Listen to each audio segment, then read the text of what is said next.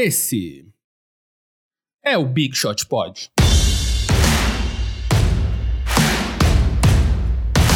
Pra quem duvidou, olha nós aí chegando no episódio número 100. Três dígitos, hein? Três apresentadores, três dígitos. Caras, que momento, hein? Dois anos de programa, episódio 100. O que vocês estão sentindo? Me conta, Guilherme Pinheiro e Vava Mantovani. Cara, nesse instante o que eu estou sentindo é uma vontade de um chocolatinho. Que eu acabei de almoçar, fiz um café na, na, na Dolce Gusto aqui, fazendo propaganda de graça. Peguei uma aguinha e vim, e vim gravar o podcast. Então, nesse exato momento, o que eu sinto é uma vontade de comer um docinho. Mas em relação ao podcast, é um, é um feito e tanto, né? 100 episódios semanais. Falhamos pouco, né? Porque dois anos seriam. Dois anos e, e, e duas semanas seriam algo do tipo 104 ou 105 episódios. 106, então 106. a gente deixou de gravar. 106. Dois, É. é, dois anos e. Um ano tem 52 semanas, mais duas semanas, né? 106. A gente tá com mais 100. três dias, né?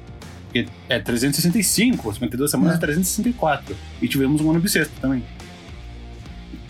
Mais três dias na conta. É verdade. Então seriam Aqui- 107. aqui é conta- mas ju- junta É com pandemia, junta com uma porrada de coisa, a gente tá bem. Estamos. Uma média boa. Ainda mais porque a NBA ficou parada por tipo 17 meses no meio disso tudo, né? E a gente continuou gravando. Exato. E você, Guilherme? O que, que você tá sentindo nesse momento histórico pro esporte nacional? Eu tô no momento poupando. Eu tô no momento poupando minha garganta porque o episódio, como a gente prometeu, co- como na- em séries americanas existe essa tradição, às vezes, da, do centésimo episódio ser um episódio musical. Uhum. né? Então, respeitando essa tradição, o episódio de hoje vai ser feito inteiro, cantado. É, o Lucas, o Vavo conversou com o Lucas e o Marcelo, eles fizeram um arranjo e ele vai ser inteiro musical. A gente vai fazer cantando o episódio. Exatamente. Vou Fazer tudo em. Um e É um dois. estilo- Um e dois. É e trap e moleque, né? Olha lá, o Vavo já tá, já tá com a guitarra na mão. É isso. Eu tô. É isso aí. Galera, acho que a gente queria agradecer vocês, né? Um episódio. Porque a gente faz isso aqui, a gente se diverte, mas se não fosse vocês aí do outro lado desse fone, a gente não estaria aqui, né? Os, seja os All-Stars que estão lá no grupo interagindo com a gente todo dia, seja você aí que nunca se comunicou com a gente, seja quem manda mensagem no Twitter, no YouTube né? É sempre legal. Então, pra você que tá aí, nosso muito obrigado. Em nome do Big Shot Pod, em nome da Ampere, em nome. Do, do- é do basquetebol brasileiro, ouso dizer. Que sai internacional. Obrigado aí pela audiência, por estarem aí dividindo com a gente. E ó, não quero estragar a surpresa. Só que no fim do programa a gente vai ter três anúncios bombásticos. Um que os meninos já sabem, um que é surpresa. Oba! E dinheiro, uma surpresa dinheiro, dinheiro, dinheiro, patrocinador, patrocinador, dinheiro, dinheiro. uma surpresa real que eles não sabem. E gente, vocês vão ver a reação deles ao ouvir, né? A reação deles ao vivo aqui. E a terceira que. Ah, drama, drama, drama. Então, bora lá. Ah, é, alguém tem aí destaque inicial? Marcel, só pra avisar. Eu só queria dizer que o Marcel perdeu a credibilidade total, né? Depois que um dia ele falou que tinha uma surpresa no final.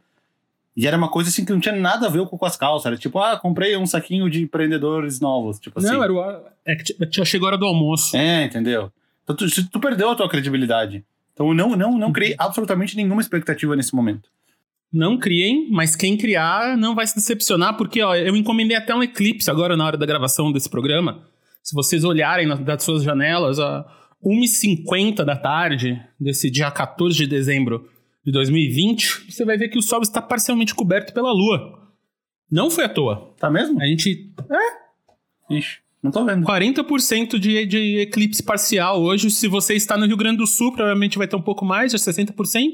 Se você é um dos nossos poucos fãs que ouvem isso na Argentina ou no Chile, 100%. E se você tem um prédio no lado, que, é, que nem é o meu caso, é 100% coberto. 100% coberto sempre. Então, é um dia como outro qualquer. Alguém aí tem destaque inicial? Eu tenho, na verdade, eu tenho um recado e um destaque. Mande. É, o primeiro recado é que o pessoal no grupo do Big Shot Pod All Stars já está me perguntando. Então, eu quero avisar todo mundo que sim, vamos ter Liga de Fantasy nesse, nesse ano também. Foi muito divertido, na verdade. Tava super divertida a liga do ano passado e aí nós acabamos uh, não podendo terminar por conta de tudo que aconteceu. Mas teremos novamente a liga esse ano. É, eu, vou, eu vou esperar para fazer o draft na quinta-feira à noite. Então, se você não é um assinante do Big Shot Pod All Stars, então você assine se você quiser participar, porque é, de quinta-feira à noite eu vou. A gente vai organizar tudo para fazer o draft presencial. Obviamente que quem não quiser, que não puder estar presente, você pode deixar setada a ordem dos jogadores que você quer, e aí o computador faz a, o draft por você.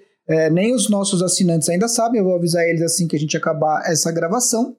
Então, teremos Liga de Fantasy. A outra coisa, o meu destaque inicial é que temos jogos, podemos comentar basquete, né? É, temos alguns destaques interessantes que a gente poderia apontar, mas eu vou eu vou é, ser um tanto quanto clubista e eu queria dar como destaque a atuação do jogador do Lakers, Taylor Horton Tucker.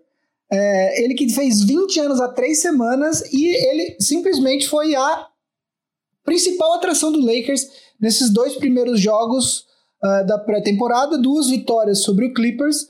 É, tá sendo um negócio bem surpreendente. Eu sei que é pré-temporada e tal, mas a, as atuações dele chegaram num nível nesses dois primeiros jogos que a conversa já da imprensa e, da, e da, do, do, dos bastidores do Lakers é que o Frank Vogel vai ter que achar minutos para ele jogar. Ele não era um jogador que estava previsto na rotação. É, e o grande destaque, eu acho, além de tudo, é que ele não está fazendo as coisas que ele está fazendo contra os reservas dos reservas do Clippers. Não.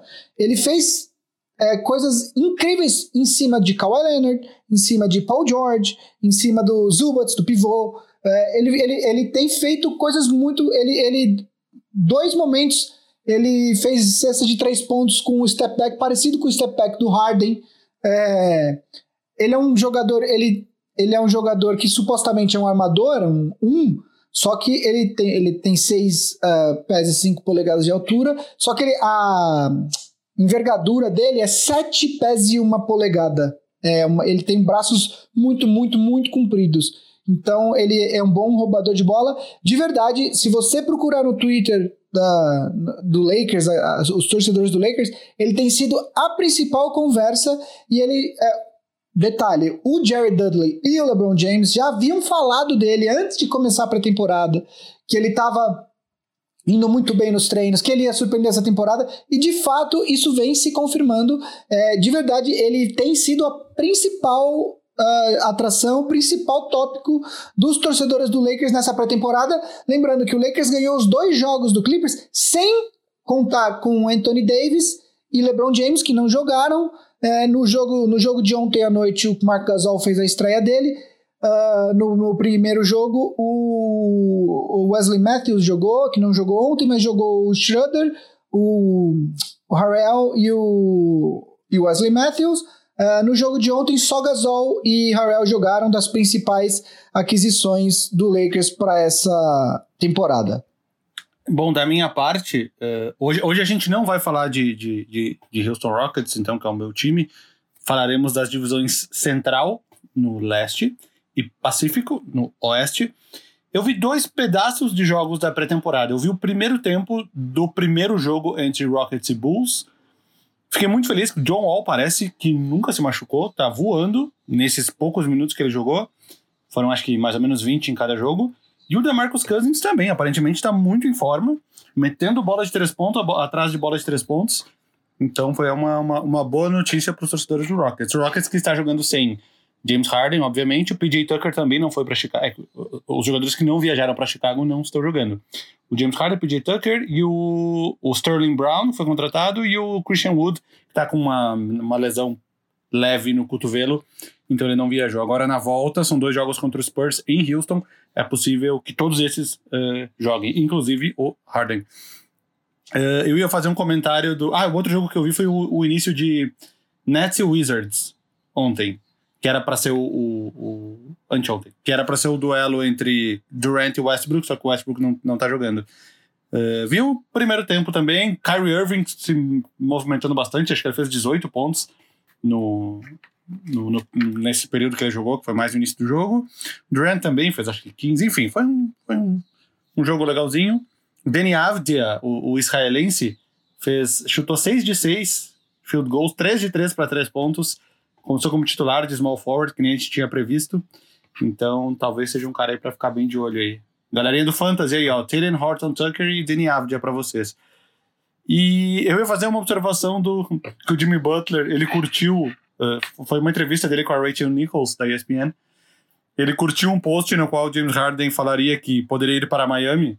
Aí ela perguntou para ele: E aí, Jimmy Butler, curtiu esse post aqui que o James Harden iria para Miami? Aí ele se fez de louco, tipo, eu curti? Ah, não, não, eu, eu curti porque eu gostei do cabelo dele na foto, tava um cabelo bem legal. Tipo, eu não li o texto que tava escrito, só curti a foto. Mas enfim, eh, a gente deixou a, a, Southwest, né, o Sudoeste, a divisão Sudoeste por último para a semana que vem, porque estamos na expectativa de, de, de ver o que pode ser uh, o, que, o, o, desenrolar da história de James Harden, que hoje saiu uma. Hoje, segunda-feira, saiu uma matéria do Woj dizendo que mesmo com o Joel lá, jogando bem, aparecendo estar em forma, ele continua querendo ser trocado. Mas ele, mas, vírgula, mas ele vai ser profissional. Já se apresentou na terça-feira, já fez os seis testes seguidos de, de, de, de Covid e, e vai se incorporar ao elenco. Então, a essas alturas, eu acho que tá com mais cara de que ele vai jogar do que outra coisa. Mas enfim, assunto pra semana que vem. Podemos dar o pontapé inicial nas, nas, nas divisões? Só lembrar rapidão aqui que se você quer entrar no Fantasy, falar mais com a galera, ver essas paradas, é só dar aquele apoio para nós. Estamos aí há 100 episódios aqui, falando no seu ouvidinho sobre basquete. Tem várias maneiras hoje em dia, né? Então você pode desde dar, acho que no YouTube lá você pode dar um, um tip, né, dar uma gorjeta, não sei como os jovens falam nisso. Você pode ouvir pela Orelo, é, que é um app de, de player de podcast ali, que a gente ganha uma graninha ali toda vez que você ouve lá. Se você assinar a Orelo para ouvir os conteúdos originais deles, coloca o nosso código na hora de, de assinar, que é bigshotpod.orelo. É isso, Gui? Orelo.bigshotpod. É isso. É. é isso, é isso. É, um, um desses dois, testa aí, que vai dar certo é, que vai rolar. Ou você pode virar um Big Shot, pode All-Star, 15 reais por mês, ajuda a gente a manter o podcast. Né? Vocês já ouviram isso algumas vezes, mas vocês estão vendo que aqui é pesquisa, aqui é informação, aqui é entretenimento. E só não é o chocolatinho do Vavo pós cafezinho de almoço, porque ele está apresentando o programa. O que a gente volta no ponto 1, um, dedicação, informação, entretenimento. Não é o chocolatinho do Vavo, então a gente volta pro ponto 1 um, e assim vai. Bora lá falar da, da, da, do quê? Da Liga Central, é isso? Pacífica? Divisão Central. Divisão Central, isso aí. Falaremos em ordem alfabética de. Não, não, não vai começar muito empolgante esse programa. Começaremos com. Oi. Eu queria te fazer uma pergunta só. A gente não vai falar disso Diga. hoje porque a gente vai deixar para semana que vem, porque talvez a gente tenha alguma nova notícia. A minha pergunta para você, isso é uma coisa que já saiu a discussão no, no Big Shot, no grupo do Big Shot Pod All Stars.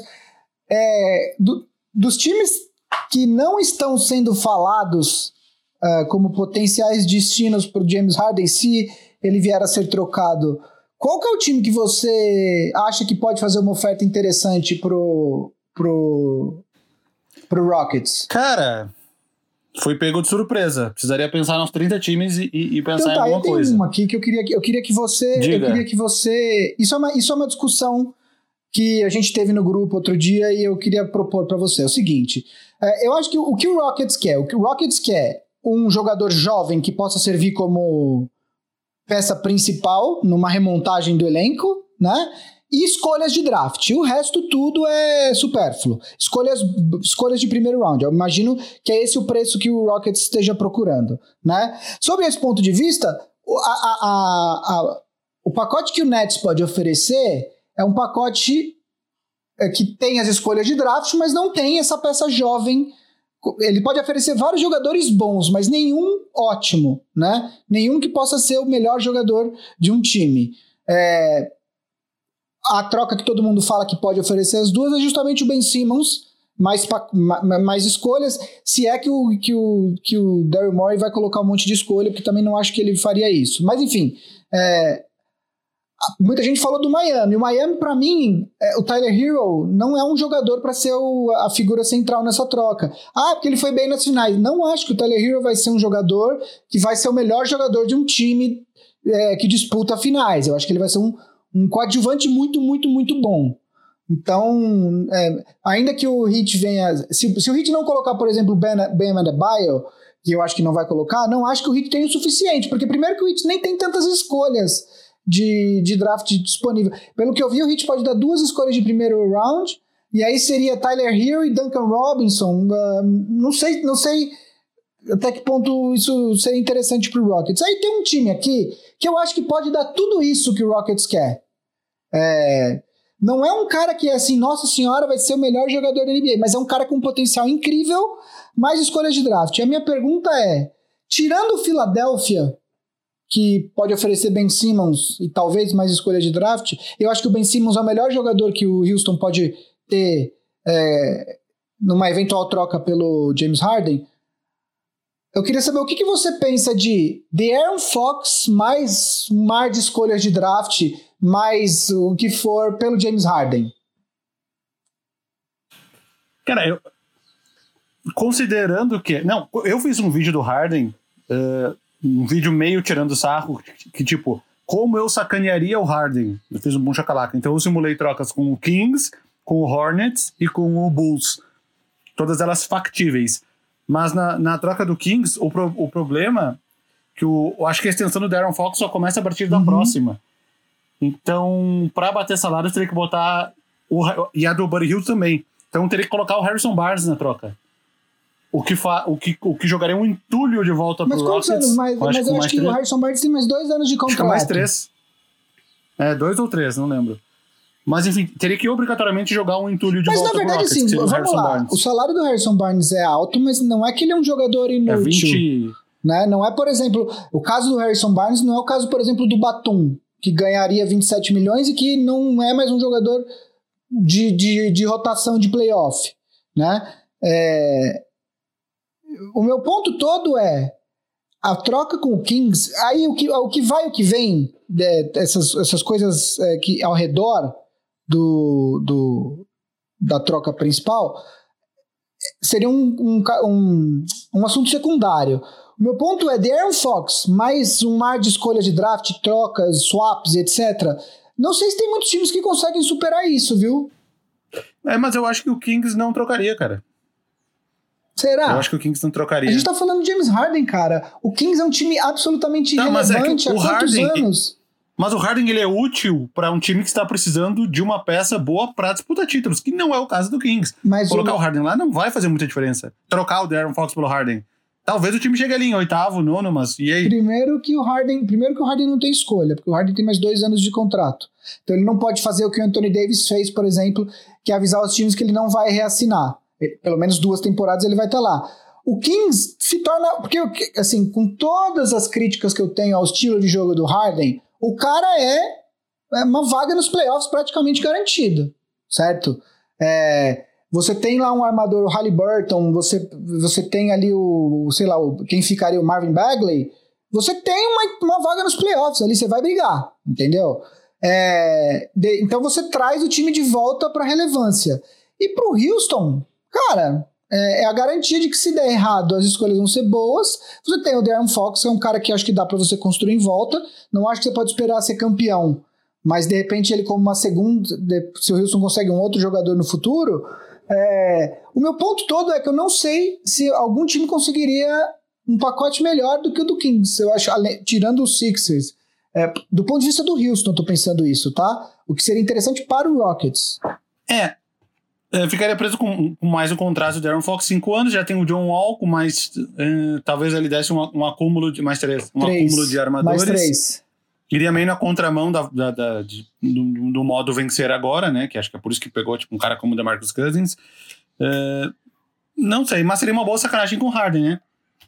Ainda dá pra falar, ah, tu quer tanto ir pra Califórnia? Beleza, tu vai, no Kings. é, enfim. Pois é. Enfim, só uma coisa para a gente pensar. Pensa aí para semana que vem, que a gente vai falar do Wilson, um time, uma troca que seria surpreendente, mas que você acha viável.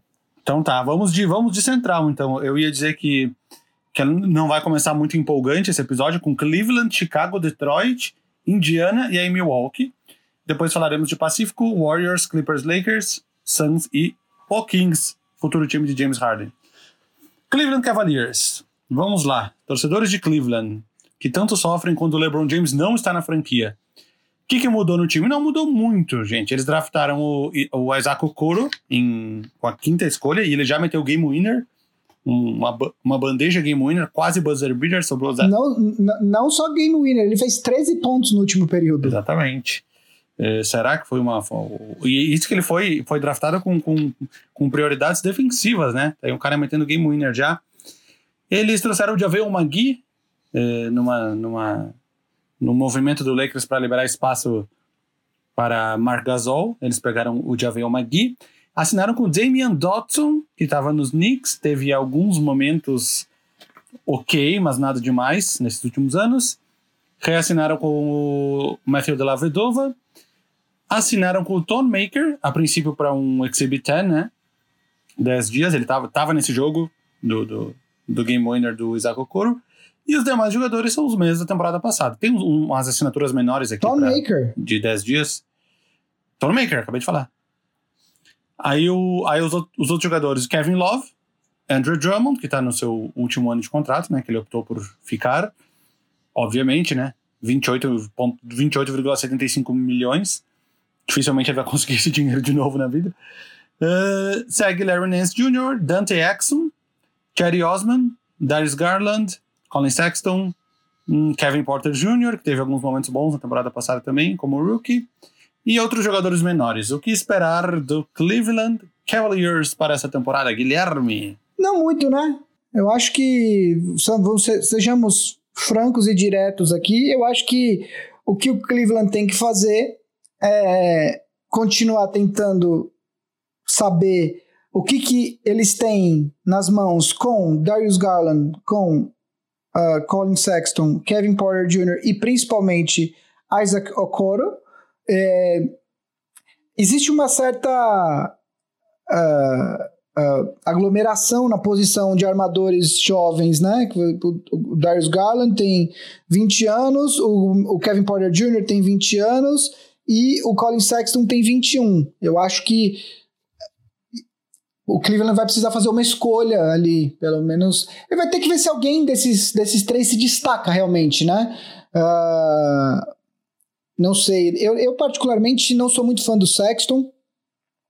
O Garland, vou ser honesto, eu vi muito pouco. Eu, eu, é, eu vi mais o Kevin Porter Jr. e eu acho que ele talvez seja o que tenha mais potencial desse grupo aí. Mas enfim, tá muito cedo. Colin Sexton entrando na terceira temporada. O Darius Garland entrando na segunda, assim como o Kevin Porter. Então, assim, tá muito cedo para decidir quem que é o principal desses jogadores. É, o Okoro, é, alguns é, insiders, alguns especialistas em draft consideravam ele, inclusive, é, um dos três melhores jogadores do draft. Eu vi algumas pessoas falando a esse respeito, é, que ele foi, é, ele perdeu um pouquinho de espaço porque obviamente a tendência das pessoas é dar mais valor ao ataque do que à defesa. Uh, o fato dele ser um jogador defensivo muito bom não significa que ele não é um jogador ofensivo. Uh, isso ele já mostrou nesse primeiro jogo, que, de novo, pré-temporada, todas as ressalvas possíveis, mas é, é, um jogador de muito potencial.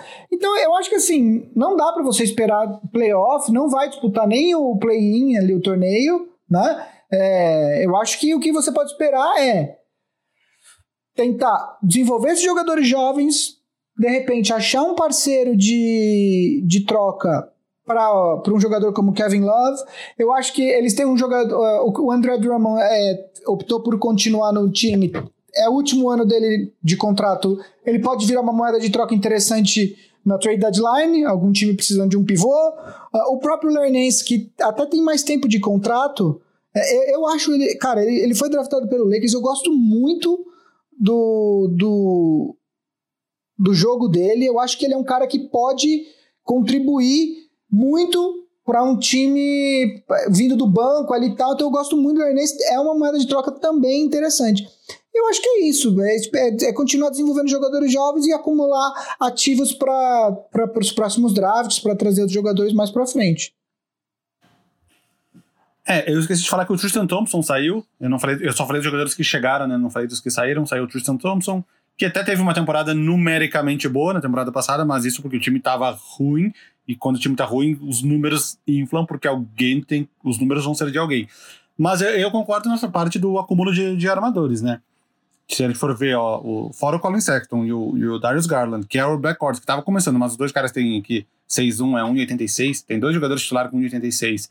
Aí tem o Kevin Porter, que é 6'4. Pegou o Damian Dotson, que é 6'5. Reacionou com o Delavedova, que é 6'3. Tem o Dante Exum, que é 6'5, mas é tipo armador também. Acúmulo de armadores. Possivelmente, isso, isso que tu falou, acho que vai acontecer. Eles vão monitorar para ver como vai o, o andamento da carreira uh, deles e aí fazer as mudanças que eles acharem necessárias. Essa, essa parada do Andrew Drummond estar no último ano de contrato com uma fortuna pode ser, ele pode vir a ser útil na trade deadline pro, pro Cavs pegar alguma coisa. Algum time que esteja precisando ali, brigando, precisando de um pivô por algum motivo. Sei lá, um Warriors que o Wiseman não deu certo. O Wiseman não rolou, então eles estão precisando de um pivô ali pra brigar ali pela, pra, pra, por título no final. Aí de repente faz alguma troca maluca pelo Andrew Drummond. Não sei. Pode ser útil para algum time que, que esteja precisando de pivô. Fora isso, eles estão presos no contrato do Kevin Love. E já veio o Magui, foi mais para ganhar. Eles ganharam, acho que, a, a, umas escolhas de segunda rodada junto, né, do Lakers para pegar o Javen McGee. Cherry Osman, a gente achou no início do ano passado que ele ia dar um salto maior, mas depois ele meio que, que se manteve. Tone Maker é uma aposta total, né? Que ele é quase um bust. Ele foi draftado acho que em oitavo acho pelo Bucks. décimo. Não rendeu décimo. Foi no top 10, é. Não rendeu o esperado, então tá no, tá no início de uma reconstrução que já vem se estendendo aí há uns, há uns 3, 4... Uns, desde que o LeBron saiu, na verdade, né? é, três anos e parece que vai longe, porque tem esses, tem esses poréns, né, do, do Kevin Love, enfim. É, a, grande, a grande besteira do Cleveland foi a grande besteira do Cleveland foi ter dado esse, esse contrato pro Kevin Love, né? É, o hum. Cleveland achou que ia. Aliás, pós, continua. Pós saída do LeBron, né? Pós saída do LeBron. É. Porque o contrato do Tristan Thompson, que acabou agora, foi um contrato que deram ainda quando o LeBron tava lá para para manter o LeBron satisfeito, etc e tal. É, de, agora, esse contrato do Love realmente é um contrato que dificilmente o Kevin Love já não é mais o jogador que já foi, dificilmente alguém vai abraçar esse contrato de 31 milhões de dólares nos próximos dois anos e no terceiro 28, quase 29. Uh, ou seja, tem mais três anos de contrato, né? Então, o Kevin Love vai terminar esse contrato com 35 para 36 anos, né? Uh, e aí, possivelmente, no último ano, talvez alguém abrace. Na mesma situação, por exemplo, do, do André Drummond. Tem um, um, contrato muito alto, mas na trade deadline alguém pode abraçar. É o caso do Kevin Love. Acho que os próximos dois anos ele tá meio que preso em Cleveland. Mas é isso, Cleveland vai ter que continuar desenvolvendo o jogador. Não tem muito o que almejar nessa temporada além disso. Então vamos para o segundo. Ah, eu botei fora da ordem alfabética. Eu botei primeiro Cleveland e depois Chicago. Desculpem deuses da ordem alfabética. Chicago Bulls. Vamos para o Chicago Bulls, que já disputou duas partidas de pré-temporada com o Houston Rockets, perdeu a primeira e venceu a segunda. Vamos lá, o que, que o Chicago Bulls fez? Assinou com Devon Dotson, draftou Patrick Williams, com a quarta escolha, né? A gente até pode falar um pouco mais sobre isso, foi uma escolha. Eu, eu falei em ordem cronológica, por isso que eu falei o Devon Dotson primeiro. O Patrick Williams foi, foi a quarta escolha no draft, surpresa, ele até era esperado para ser no top 10 mas não com a quarta escolha. E ele pouco jogou nesses, nesses dois jogos de, de, de pré-temporada, eu sei, porque eram jogos do Rockets, eu acompanhei um tanto de perto. Uh, reassinaram com Deson Valentine, que também foi um cara que a gente está esperando até agora dar aquele grande salto, mas não deu. Na free agency pegaram Gary Temple, Noah Vonleh e Zach Norvell.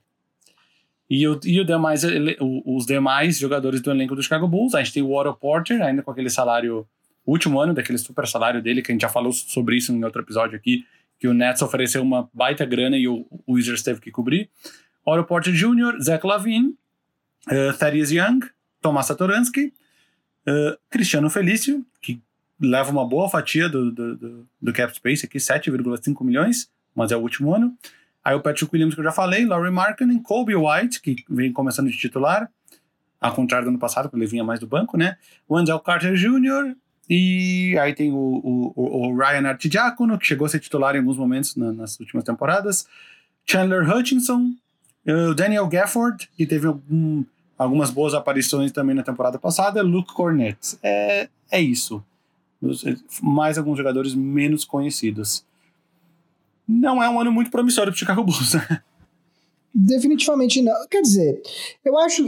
É, eu acho que, diferentemente do Cleveland, é, o, o, o, torcedor de Chicago tem algumas razões para se sentir animado.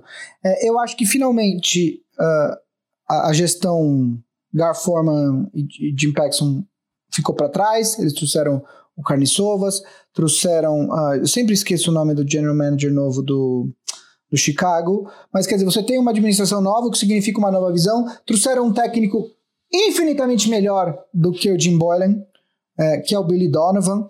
Eu acho que o grande problema do Chicago Bulls é que eles perderam dois anos de desenvolvimento dos jogadores jovens com essa passagem do Jim Boylan. É, eu acho que foi uma passagem não, não, é, não, não é não desastrosa do ponto de vista técnico, porque não é que ele é um técnico muito, muito, muito ruim, mas ele é um cara muito mais competente como assistente, e eu acho que é, o, o Laurie Markkanen, por exemplo, que é um cara que deu. que mostrou um potencial incrível no primeiro ano dele na liga, estagnou. O Wendell Carter Jr. teve problema de lesão, não mostrou um desenvolvimento. E esses, e esses jogadores, eu gosto muito deles, eu acredito que eles têm o potencial.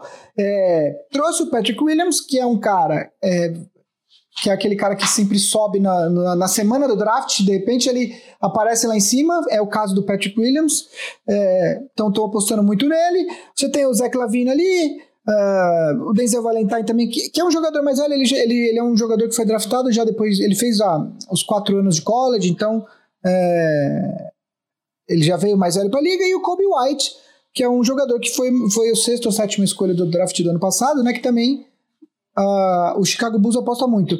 Eu acho que, embora eu não coloque ainda o Chicago numa posição de lutar pelos playoffs, principalmente com, a, com o fortalecimento do leste com times como Atlanta, Wizards, é, que se reforçaram uh, bem para essa temporada, Hornets.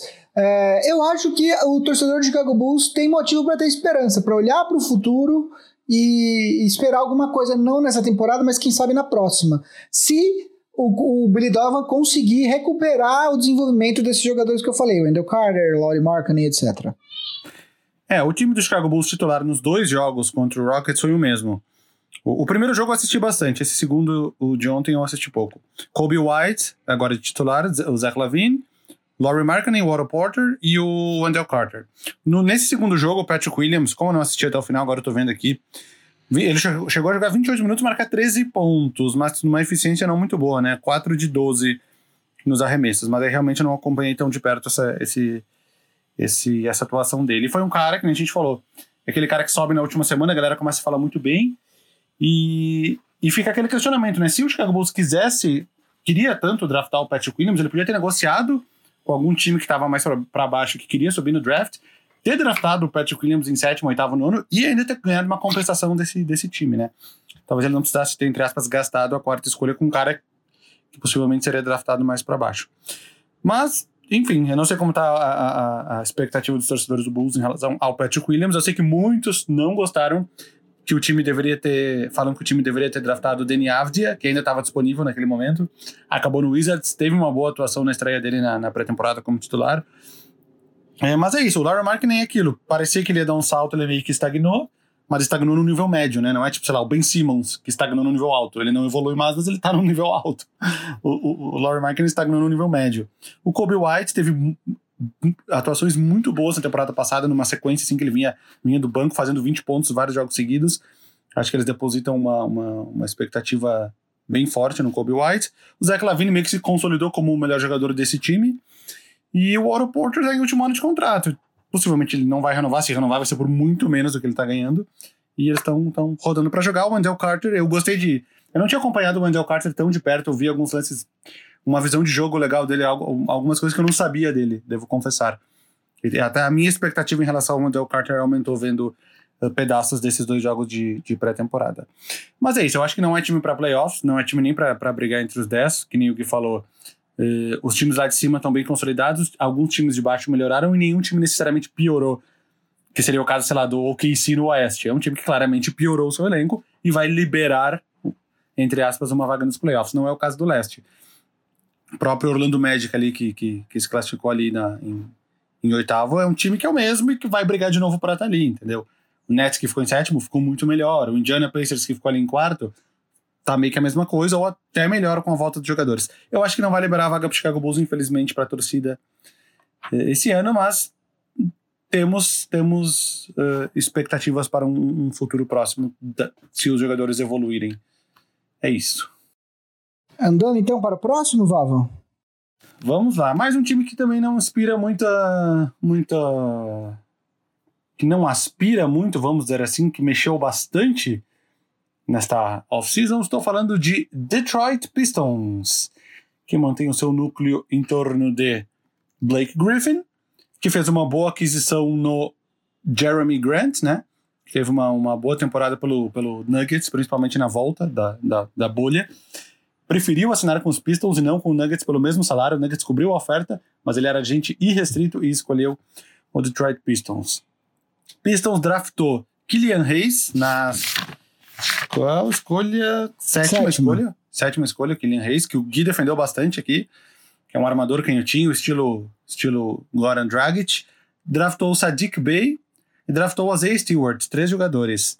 E eles assinaram com o Josh Jackson, que veio do. que estava jogando no, no, Grizzlies na última temporada. Assinaram com Wayne Ellington, Jolly Walkerford, Mason Plumley. E depois, dentre, os, dentre as assinaturas menores, veio o LiAngelo Ball, mais famoso menos pelo basquete, mais por ser um membro da família Ball, onde os outros dois irmãos já estão na NBA. Uh, e eles trocaram. Foi, ele Oi? já foi é, mandado embora, tá? Já foi mandado embora, nem sabia. Ontem, ontem. Não sabia. E também aliás, chegou. O... disso. Aliás, ontem a gente ficou. Ontem não, semana passada a gente ficou sabendo. A gente ficou fazendo piada. Ah, parabéns aí pro pai que conseguiu meter os três filhos e tal. A gente. É, não. A gente tava não citou o Lavar Ball, obviamente, fazendo piada, e a galera nos comentários do YouTube também entrou na brincadeira. Eles falaram do pai dos Antetokounmpo, falaram dos pais dos Plumleys e falaram dos e, e isso, porque você já tinha falado do do Ai, que você tinha falado do pai dos Holiday. Né? Do Holiday, sim, sim. E aí eles falaram do pai dos Antetokounmpo, do pai dos, dos Plumley e outra família que que, que eu acho que botou três na NBA é a família Zeller também, né? Se eu não me engano, o Cody. E o Tyler? tem um o terceiro? Tyler, eu acho que tem mais um. Ah, deve ter sido alguém que jogou muito pouco. Ó, o, o, Detroit Pistons ia completar. Eles adquiriram também o Delon Wright por, por troca, né? Aquela troca do, do Ariza com, foi pro Thunder e envolveu o Justin Jackson, James Johnson, enfim. Nessa eles pegaram o Delon Wright. O time titular no, no jogo de. Foi o primeiro jogo da pré-temporada Luke contra. Zeller. Luke Zeller, confesso desconhecer ele. Ele jogou no Chicago Bulls, Summer League, é, mas ele jogou muito pouco. Hum. Mas o... Spurs, é, ele jogou. Mais desconhecido que o irmão do, do Blake Griffin, que jogou, lembra? O Taylor Griffin.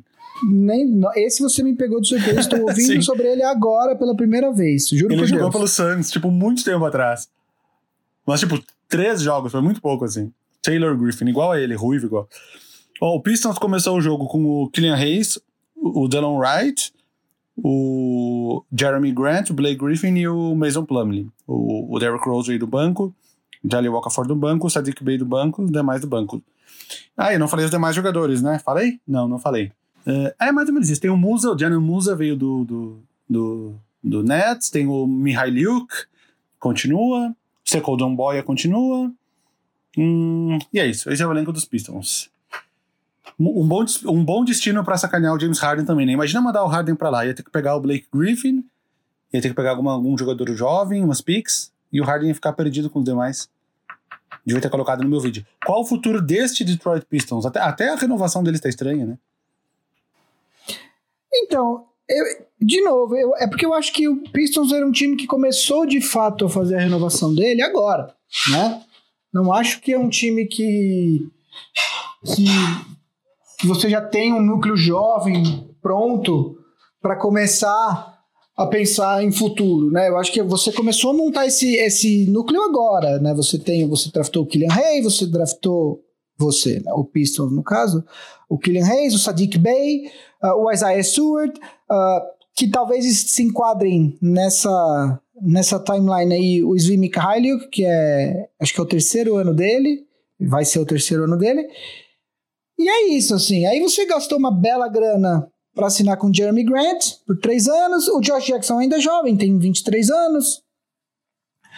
Mas, de novo, é um time que está se posicionando para reconstruir, eu acho, né? É, acho que o objetivo do Detroit nessa temporada é dar, experiência para esses jogadores jovens e, eventualmente, conseguir uh, desovar o, o Blake Griffin em algum time, algum contender. O problema é que o Blake Griffin tem 36, 36, 37 milhões de contrato nessa temporada e na próxima 39 é um player option que ele muito possivelmente vai aceitar. Mas o que a gente tem que entender é que um, a partir de um ano e meio de contrato já dá para você é, já dá para você aceitar pegar um contrato muito grande, né? Eu, a partir de um ano e meio para menos, os times já começam a ficar mais abertos. A única questão é que essa off-season agora promete ser uma.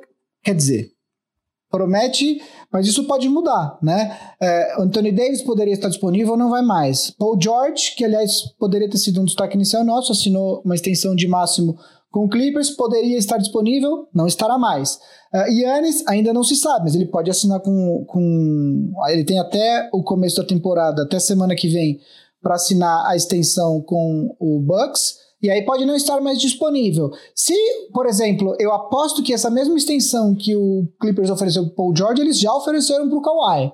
Se uh, o Kawhi assinar essa extensão, então de repente uma free agency que prometia ser recheada de superestrelas disponíveis não vai mais ser. E aí uma, uma peça como o Blake Griffin de repente pode se tornar mais atrativa numa troca, entendeu? Então, uh, eu acho que o Detroit é, é meio que o objetivo da, da do Detroit é dar, dar experiência para esses jogadores jovens e se posicionar para eventualmente uma troca do Blake Griffin, se isso for possível.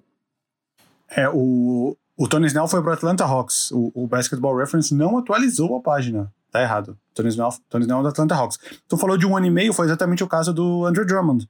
No meio da temporada passada, ele foi trocado do próprio Pistons para Cleveland Cavaliers. Não sei até hoje por que, que o Cleveland fez isso, mas enfim. e... Porque foi barato. Porque foi, a troca foi por uma troca, uma escolha de segundo round só. É, o Andrew mas Drummond... era necessário? É necessário o Andrew Drummond? Cara, mas no, o, no ano passado não era. Mas porque tinha o Thompson. O Cleveland, não, eu acho que não fez pensando em necessidade de jogo. Eu acho que, por exemplo, o Andrew Drummond na, nessa deadline, ele pode, ele pode conseguir uma escolha de primeiro round, não de loteria, mas ali de, de, da segunda metade do primeiro round, ele pode virar uma escolha de primeiro round. E aí, quer dizer, no, no cômputo geral das coisas, o Cleveland conseguiu um upgrade, entendeu? Eu acho que o Cleveland fez essa troca pensando nisso. Pode ser, pode ser não, com certeza, com certeza. Foi o que eu falei, né? Às vezes um Warriors da vida ali desesperado por um pivô, algum time que esteja precisando, dê alguma coisa boa em troca dele. Mas meio arriscado. Talvez eles não conseguiram nada também e gastaram uma grana pro Andrew Drummond. Uh, mas é isso. Detroit Pistons, acredito que não vai para os playoffs também. Algum, algum desses times que a gente está cravando que não vai para os playoffs, tipo Cleveland, Chicago, Detroit, quem mais a gente falou? Knicks. Uh, algum deles meio que vai brigar, né? A gente sabe disso. A gente crava, mas no final alguma. Tipo, todo mundo cravou que o Thunder não ia temporada passada e foi com facilidade. Sempre tem alguém que muda alguma coisa, mas tá com cara de que não vai ser o, não vai ser o caso do Detroit Pistons esse ano. Vamos agora para os últimos dois da divisão central, estamos falando bastante. Indiana Pacers. Indiana Pacers agora terá, terá o seu elenco completo novamente, aparentemente, né? O seu, seu quinteto titular com Malcolm Brogdon, Victor Oladipo, TJ Warren, valorizado depois da bolha, Aí temos o, o Miles Turner, o Domantas Sabonis e o Miles Turner, que foi, foi sondado que ele poderia ser, ser realocado em algum time, mas no final não foi. E um banco de reservas, deixa eu abrir aqui as transações, vamos ver o que veio para o Indiana Pacers nessa temporada.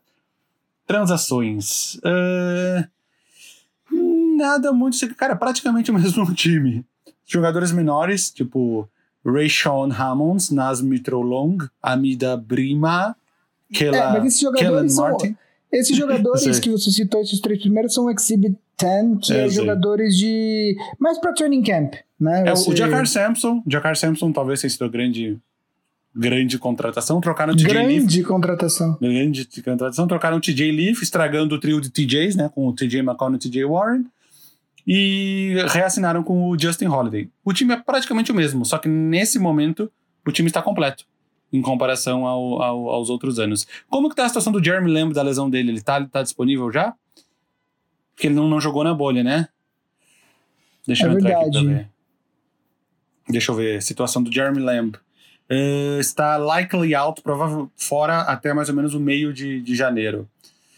Então é isso. Praticamente o mesmo time da temporada passada. Tem aí tem uh, TJ McConnell que eu falei, tem o, o, o- o Doug McDermott, tem o. Quem mais? Goga Bitadze. Edmund Sumner, que jogou alguns jogos bem ali na bolha, o Aaron Holiday, o outro, o outro irmão, né? Fora o Justin Holiday. Praticamente o mesmo time. Ano passado eles ficaram em quarto e foram varridos pelo Miami Heat, que era o quinto com a mesma campanha. Quer dizer, com a mesma campanha não. né? Eles jogaram o último jogo com campanhas iguais, o Pacers ganhou, ficou em quarto, não fez diferença nenhuma porque não tinha mando de quadra, e foram varridos pelo Miami. Qual é a expectativa para o Indiana Pacers nessa temporada? Cara, é, é um time estranho, né? Quer dizer, estranho. Na verdade, assim, a gente já viu o time, a gente sabe o que, é esse time. Esse time é. É um time de playoff, mas é um time que vem essencialmente da mesma Um forma de que veio a primeira temporada rodada. passada. É um time de primeira Exato. rodada de playoffs. E aí você, você é um time que você olha pro leste, você vê Miami, você vê Boston, você vê Milwaukee, você vê Brooklyn, e aí você não faz nada. Tudo bem, a gente sabe que eles tentaram adquirir o Gordon Hayward, que não, não conseguiram porque o Boston queria Miles Turner, e aí ou ah, o TJ Warren ou o, o Ladipo, e o, o Indiana tava querendo dar, além do, do do Miles Turner estava querendo dar o, o Doug Doug McDermott. É, mas assim, o time volta essencialmente da mesma forma, o que no meu, no meu entendimento, ficar da mesma forma é basicamente piorar, tá? Porque os outros times se mexem. Ah, hoje, esse time, eu não vejo esse time se classificando entre os quatro primeiros e vejo de novo se classificando nos playoffs e com um imenso potencial de ser eliminado ah, novamente nos primeiro, no primeiro round. Assim, É. o que eu acho que o Pacers pode esperar para essa temporada, para mudar um pouco, é finalmente achar uma troca para o Miles Turner, né? Não sei. O que, que você acha, Vavo? É, porque o, o Pacers tem esse esquema. Eu vou até citar um exemplo. Eu tava fazendo um quiz da, da ESPN, aquele top 100 da ESPN que eles lançam todos os anos. Aí fui fazendo em ordem. né? Aí na 39, eu acho, 38, tinha Pacers. Tinha um time do lado. Aí eu coloquei Sabonis, aí tava o Sabonis mais pra baixo. Aí eu coloquei Oladipo, tava o Oladipo mais pra baixo. Aí eu coloquei TJ Warren, tava o TJ Warren mais pra baixo. Aí eu coloquei o Miles Turner, tava mais pra baixo. Aí eu coloquei o Malcolm Brogdon. Ou seja, no ranking da ESPN, o Malcolm Brogdon era o melhor jogador do Indiana Pacers. E eu acredito que cada pessoa possa ter a sua opinião diferente em relação a isso. O Victor Oladipo já foi o melhor, mas voltando de lesão, ele, a gente não sabe o que, que ele vai ser. O Sabonis foi, na temporada passada foi o melhor, ele foi um All-Star, mas não jogou a bolha porque teve facite plantar, então a gente não sabe como ele vai voltar. O Miles Turner parece que vai dar aquele salto, mas nunca dá, o, o, o que torna ele já um, um ativo para ser trocado. O TJ Warren fez essa bolha muito boa, mas a gente sabe que foi um ponto fora da curva, que ele não é assim sempre. Então são incógnitas. Imagina esses cinco jogadores no melhor cenário possível. É um time que vai brigar lá em cima. Agora imagina esses cinco no, no pior cenário de cada um. É um time que fica fora dos 10, entendeu? Tá com um cara que vai ser aquele time que vai, vai pra, pra mando de quadra no play-in. Tá com cara de, de, de sétimo, oitavo. Esse time do Indiana Pacers. Vai pros playoffs, tenho certeza que vai. Esse cenário onde todo mundo vai ficar. O Oladipo não volta bem. O, o Sabonis se machuca de novo. O TJ Warren volta que era normal. O cenário pior pra todo mundo eu acho que não vai acontecer. Então é um time que eu acho que, que deve ficar ali no melhor cenário em sexto, no pior ali em nono. Mas, cara, é exatamente o mesmo time da temporada passada. Exatamente o mesmo. A única coisa boa é que tá todo mundo recuperado, mas a gente não sabe se vai continuar. Trocou assim. técnico, né? Tu trouxe o assistente, um cara que era assistente do Nick Nurse, que eu me fugiu É, o nome agora. Bjorkgren. Nate, Nate Isso. Bjorkgren. Isso. Ah, não, sei, é, não sei dar a opinião sobre ele, porque eu não conheço o trabalho dele. É, como é que. Difícil a gente conhecer assistente técnico, né? Da NBA, assim. A gente, a gente consegue ler, mas a gente só vai saber mesmo o que, que ele vai ser como técnico quando ele de fato trabalhar como técnico. Eu acho que é isso, Val. É um time que vai estar. eu acho que ele vai estar entre os 10 com certeza, muito possivelmente entre os 8, mas que deve ser eliminado no- com essa versão. Não vejo passando do primeiro round dos playoffs. E para finalizar a divisão central, o time de melhor campanha na temporada passada, Milwaukee Bucks. Milwaukee Bucks, que fez aquela super troca, cujo objetivo era pegar o Drew Holiday e agradar Yannis Antetokounmpo. Nisso eles perderam o Eric Bledsoe, os seus dois armadores, né? O, o Eric Bledsoe e o George Hill. Uh, reassinaram com o, o, Pat Connaughton. Aí na free agency, cara, eu, eu achei uma das piores free agents em termos de assinatura de jogadores. Eles assinaram com Bobby Portis, Bryn Forbes, DJ Augustin, Torrey Craig, Nick Stauskas, dentre outros nomes menores. Uh, tem, tem, teve a troca que não deu certo, né? Que a gente já falou sobre ela em outro episódio, que eles tinham fechado uma troca pelo Bogdan, pelo Bogdanovic. Bogdan Bogdanovic é, mas foi, ele era agente restrito, então ia envolver o, o, o ia envolver outros jogadores, o Dante de Vincenzo, que vai que continua no time, e envolveu o Ilyasova, que acabou sendo dispensado. Uh, mas era, ele era um agente restrito, eles, anunciaram, a, o, vazou a troca antes do período de free agency, o que é proibido negociar trocas antes, eles acabaram desistindo. Eu achei ruim, eu achei ruim essa off-season do Milwaukee Bucks. Não só pelas, pelos free agents, que eu achei que eles poderiam ter ido melhor, como por essa troca que eles deram muita coisa em troca pelo Drew Holiday, que entra no seu último ano de contrato. Não verdade, é garantido. Tem um player option pro ano que vem. Tem um player option pro pro outro ano, desculpa. O último ano garantido, vamos dizer assim, no elenco. E eles cederam muitas escolhas. De, eu, eu, eu tô lendo um texto aqui, não sei nem quantas foram, mas foi tipo três ou quatro, mais swap. Eles ficam sem ativos para um futuro próximo, tudo por, no, no, no pior dos casos, um ano do, do, do Drew Holiday. Não sei se o Yannis ficou muito satisfeito, dado que ele não assinou ainda o, o Supermax. Eu acho que ele não gostou muito dessa movimentação do Milwaukee Bucks. Uh, esqueci, John Horst, né, o general manager do, do Milwaukee Bucks. Hum, que, que tu acha? Olha, eu acho que é, em, em, um determinado momento nessa off-season existia uma crença muito grande dos especialistas, dos insiders, que o Yannis iria assinar uh, o Supermax com o Milwaukee. Dito isso, por que, que ele não assinou ainda? Né? É, o que, que precisa mudar? Já sabe o valor, já sabe quantos anos são. É, o que, que precisa ser conversado, que precisa de tanto tempo para conversar? É, eu não estou nem falando que ele não vai assinar, mas eu estou falando que ele me parece que ele não está ainda decidido. Se ele não está decidido, é porque ele cogita a hipótese de sair. É, então, eu acho que isso, tudo bem que essa novela deve ser decidida até o final da, da semana que vem, porque ele tem até o, um dia antes da temporada, se eu não me engano, é o prazo para que ele assine ou não o Supermax. Se ele não assinar, aí ele não pode assinar durante a temporada, ele pode assinar novamente só depois da temporada, tá? É, eu acho assim, eu já falei aqui, eu acho que o quinteto do Milwaukee está melhor. Quinteto está melhor. Se o elenco está melhor, aí eu tenho minhas dúvidas. É, o Bobby Portis é um jogador útil, Dante de Vincenzo, eu acho que ele é um cara que, que vai ser fundamental, porque se ele conseguir dar mais um salto de, de, no jogo dele, ele, é um, ele foi um rookie ano passado, é, ele, ele ainda é um dos poucos jogadores aí que de repente pode dar esse salto e ser um contribuidor mais importante é, do time. É, no, é... No, na pré-temporada ele começou como titular, o De Vincenzo. Eu tava olhando aqui, eu tava pensando quem que ele ia começar, se era o Drew Holiday com, sei lá, o DJ Augustin, ou o Drew Holiday com o De Vincenzo, ou com o Bryn Forbes. Pela pré-temporada, o De Vincenzo é titular. Bom, de qualquer forma, só de você tirar o Eric Bledsoe e botar o Drew Holiday, você já melhorou o seu time. O quinteto tá melhor, tá mais forte, né? É, agora vamos ver esse resto do, do elenco. Eu gosto do Torrey Craig, acho que ele é um jogador que pode contribuir. É, é, eu não gosto dele, cara. Eu acho que na defesa ele, é um, ele, ele ajuda, enfim. É, de novo, ele é o cara para ser o teu oitavo, no melhor dos casos, é, da tua rotação dos playoffs, talvez o nono até. Mas eu acho que ele pode contribuir. É, então eu acho que, assim, de novo, eu acho que o sucesso do Milwaukee, de novo, ele vai ser medido na, na, na pós-temporada.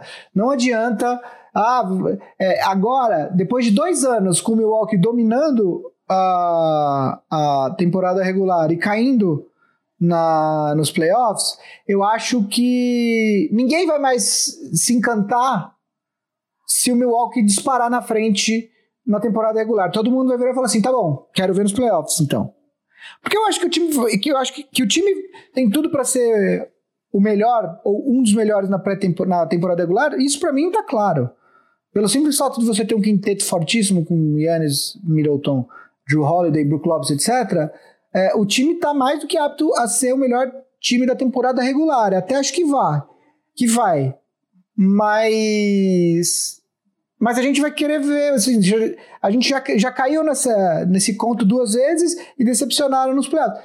Não dá nem pra falar que decepcionaram na, na, temporada passada. Eles perderam a final, na temporada retrasada. Eles perderam a final de conferência pro time que foi eventualmente o campeão. É, e estavam ganhando de 2 a 0 e o Toronto ganhou quatro jogos na sequência. É, então eu acho que é isso, assim. Eu acho que é um time que precisa mostrar na pós-temporada. Não adianta mais uh, disparar na pré-temporada que ninguém vai mais acreditar nisso, né? Acho que a, a, o Yannis vai ter que mostrar na, na, nos playoffs que o Milwaukee realmente é um time candidato ao título. E com isso, encerramos a, a, a divisão central. Já vou puxar aqui, porque nós temos cinco times para falar e normalmente do Não, Oeste tem mais coisa para falar. Temos coisas, temos coisas a, a temos, ah, temos as, coisas a resolver. Vamos lá. Primeiro, a ordem de classificação da divisão. Uh, quais times vão para os playoffs da divisão e qual a sua melhor contratação da divisão até agora? Tá, a ordem. Uh, ao contrário do que a gente falou: Milwaukee, Indiana, Detroit, Chicago, Cleveland. Eu acho que o Detroit não vai ficar na frente do Chicago. Uh, quem vai para os playoffs? Milwaukee Indiana. Indiana está com cara de play-in e os outros três não vão. Melhor contratação desses cinco times: Jeremy Grant pelo Detroit Pistons. Tá, eu vou. Então vamos lá. Eu vou de Milwaukee, Indiana, Chicago, Detroit, Cleveland. É... Vão para os playoffs Milwaukee e Indiana. E uh, a melhor. Eu acho que o Indiana vai direto para os playoffs, tá? Eu acho que o Indiana fica ali em sexto, quinto ou sexto. É, vão para os playoffs é, Milwaukee e Indiana. E a melhor contratação para mim não foi de free agency, foi de troca para mim, Drew Holiday.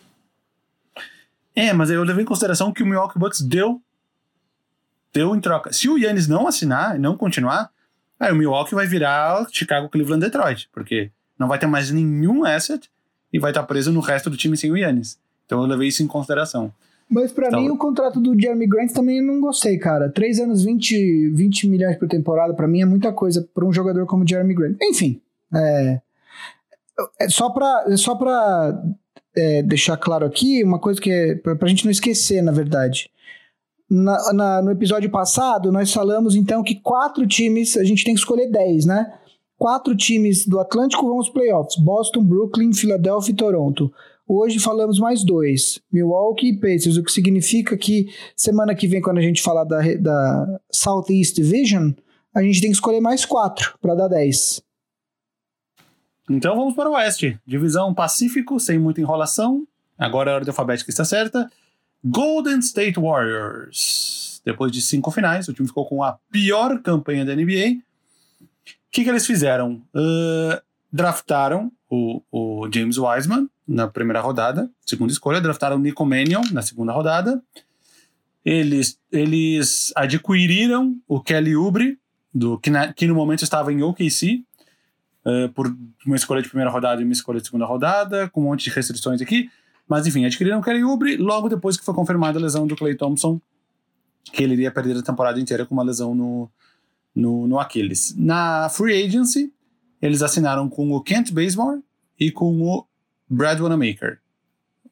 Kent Bazemore volta, né? Já foi um, cara importante ali pré, pré-títulos do Warriors, ele era um cara ali da titular até do time. E o Brad Wanamaker foi muita, muitas vezes o sexto homem lá em Boston na temporada passada. Uh, demais jogadores, aí temos o Stephen Curry, o Andrew Higgins, Draymond Green, com o Calibre e o James Wiseman deve ser o time titular, né? Embora o Kevin Looney tenha jogado agora na, na, na pré-temporada. Aí temos mais Jordan Poole, Marquis Chris continua, Damian Lee. Esses jogadores, se forem olhar a temporada passada, os números deles foram números bem, tipo, impactantes. Marquis Chris, Damian Lee teve jogo de 20, 30 pontos. É porque o time estava muito fraco e acabava inflando os números, né? Uh, aí tem o Eric Pascal, que teve uma boa temporada, foi, ficou em time de rookie temporada passada, foi titular também agora na, na, na pré-temporada. E temos o grande, nosso grande ídolo aqui, o Juan Toscano Anderson, né? Que apareceu aí numa foto com o Leandrinho, o Leandrinho agora assistente Crack. em Golden State. Postou uma foto junto com o Juan Toscano Anderson, o, o americano-mexicano, que enterrou em cima do Mop Boy no jogo que eu fui em fevereiro. E, e aí, e esse Warriors? Cara, é, é, eu acho meio incógnita, porque depende de muitas coisas. Depende de como o Draymond Green vai voltar. E quando eu falo voltar, é porque ele teve um ano horrível no ano passado, mas porque ele estava tirando férias, né? Ele, ele, teve um ano sabático dentro da quadra. O Andrew Wiggins é uma incógnita, normalmente ele começa muito bem as temporadas e depois tem uma queda. Stephen Curry voltando de lesão, acredito que vai voltar bem, mas também, se não voltar tão bem, não vai ser a maior surpresa do mundo. Você James viu a cesta que ele fez? Do da, túnel, do da entrada túnel, do túnel. Mas de cima Sim. do negócio ele tava. e aí o, o, o, Kelly Oubre veio de uma temporada ok e, e, o, e o, o James Wiseman também. É uma incógnita porque é um cara que jogou três jogos no basquete universitário, então a gente não tem nenhuma amostra muito grande dele jogando em alto nível, né? Foi um cara muito dominante no high school, mas ele foi suspenso, depois acabou abdicando da temporada, jogou apenas três partidas. E aí, então, cara, esse time de fato é o que você falou, é, é uma incógnita porque tem muitas variáveis, né? Muitas. É, é, um time que, no melhor dos casos, pode disputar título, mas para isso tem que ser o melhor dos casos em todas essas variáveis, eu acredito. O que é muito difícil, né? É, eu acho que é um time de playoff, eu acho que é um time que a gente vai ver de volta nos playoffs. A, a, a simples presença de Steph Curry de volta já torna o time bem mais respeitável. Agora, não, teria, não, não vai ter o Clay Thompson. Uh, é um time absolutamente diferente das, das versões do Warriors que a gente viu disputando os cinco finais seguidas.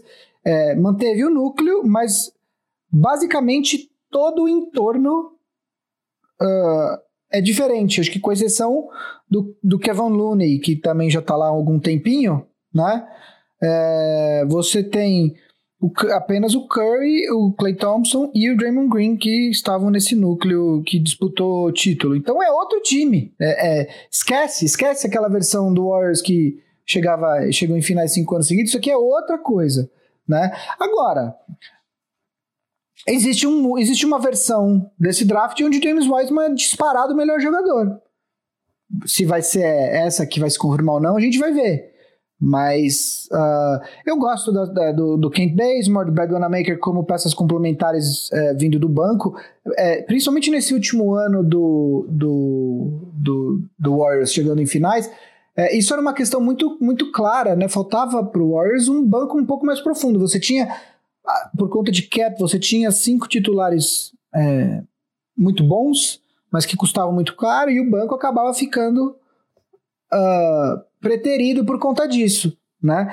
Dessa vez, você já tem um Brad Wanamaker, um Kevin Looney, Kent Bazemore... Não, o Eric Pascal, né? O Eric Pascal deve vir do banco se o, se o Wiggins jogar com o Draymond Green. Eric Pascal, uh, enfim, você tem, você tem opções ali de rotação. Agora, o, o Steph Curry já tem 32 anos, perdeu praticamente a temporada passada inteira.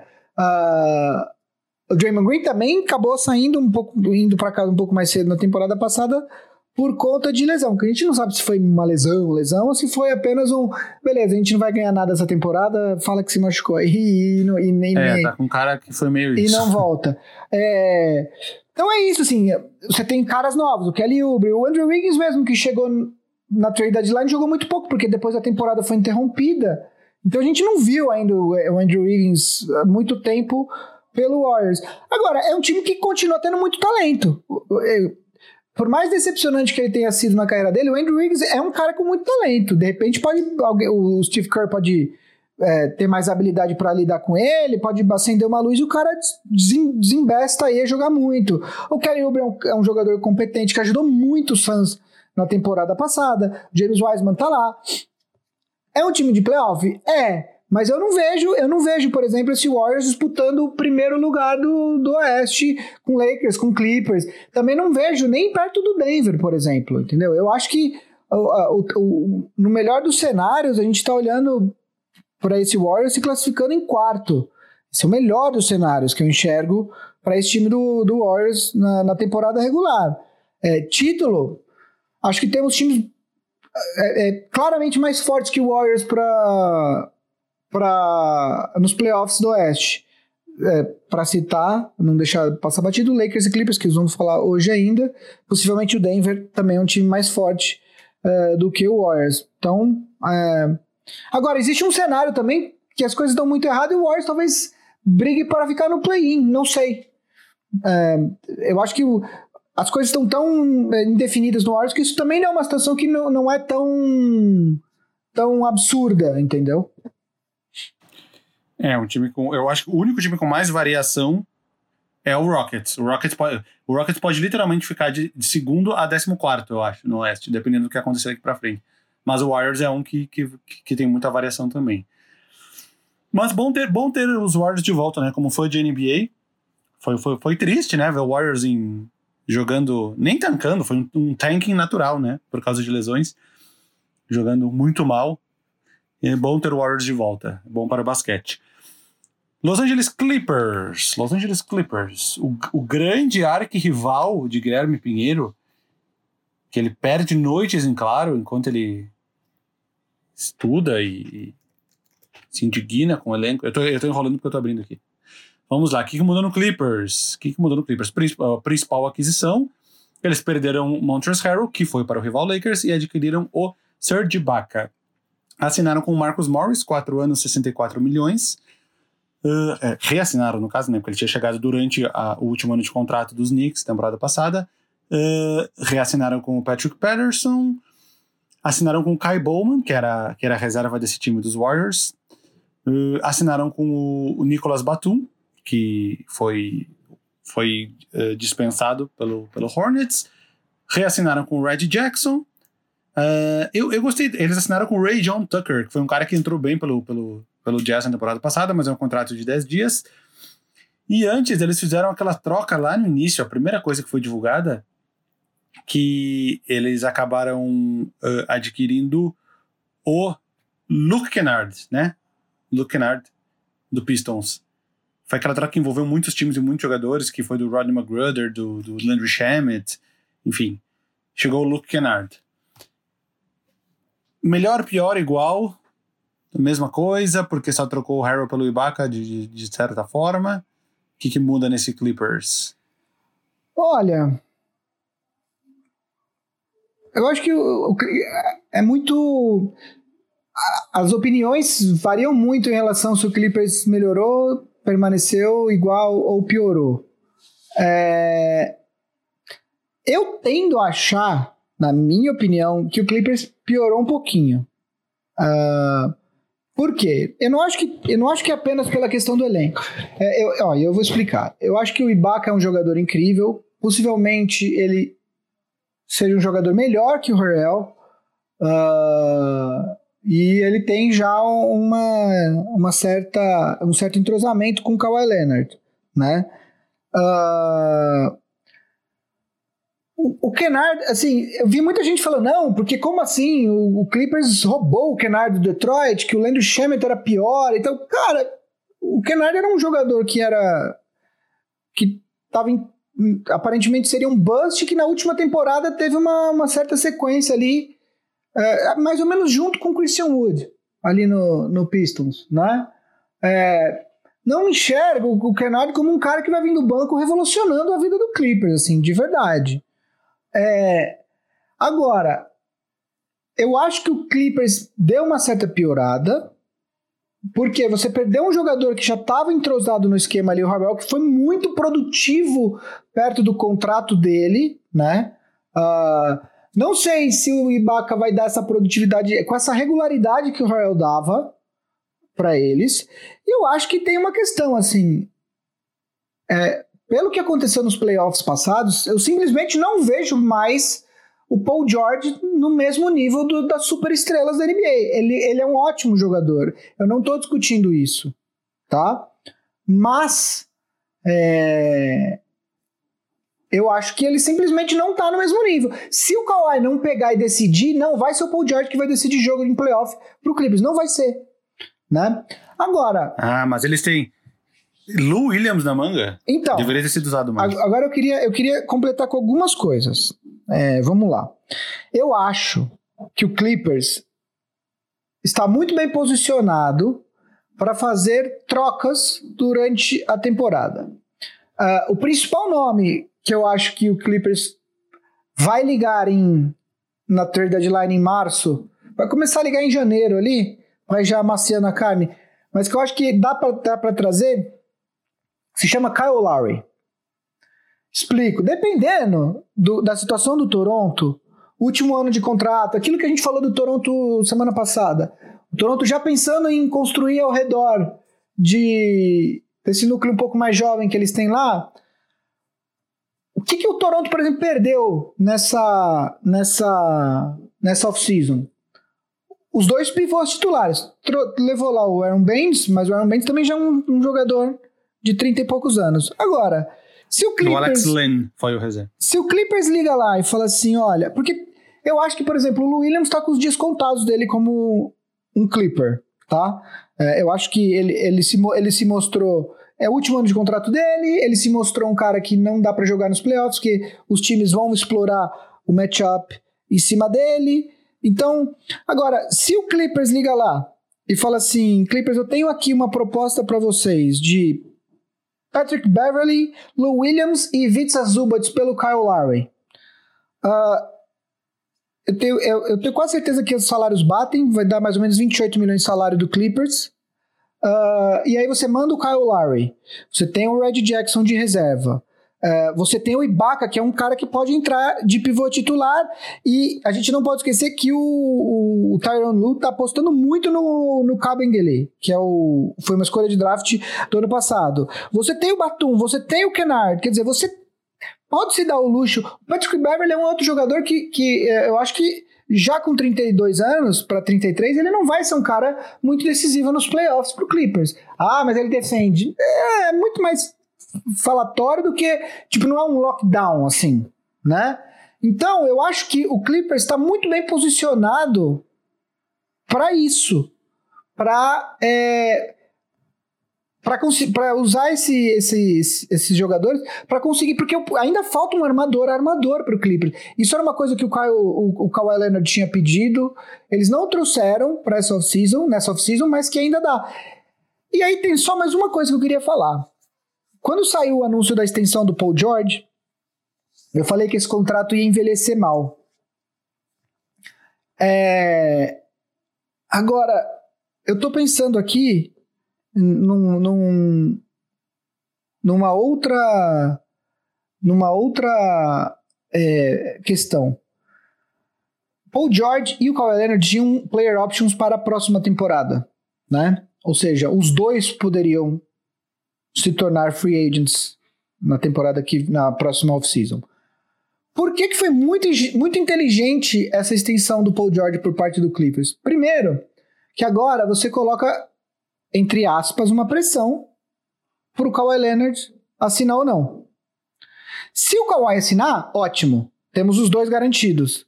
Se o Kawhi não assinar, bom, de novo, não acho que o Paul George esteja no nível das superestrelas, mas ele continua sendo um excelente jogador.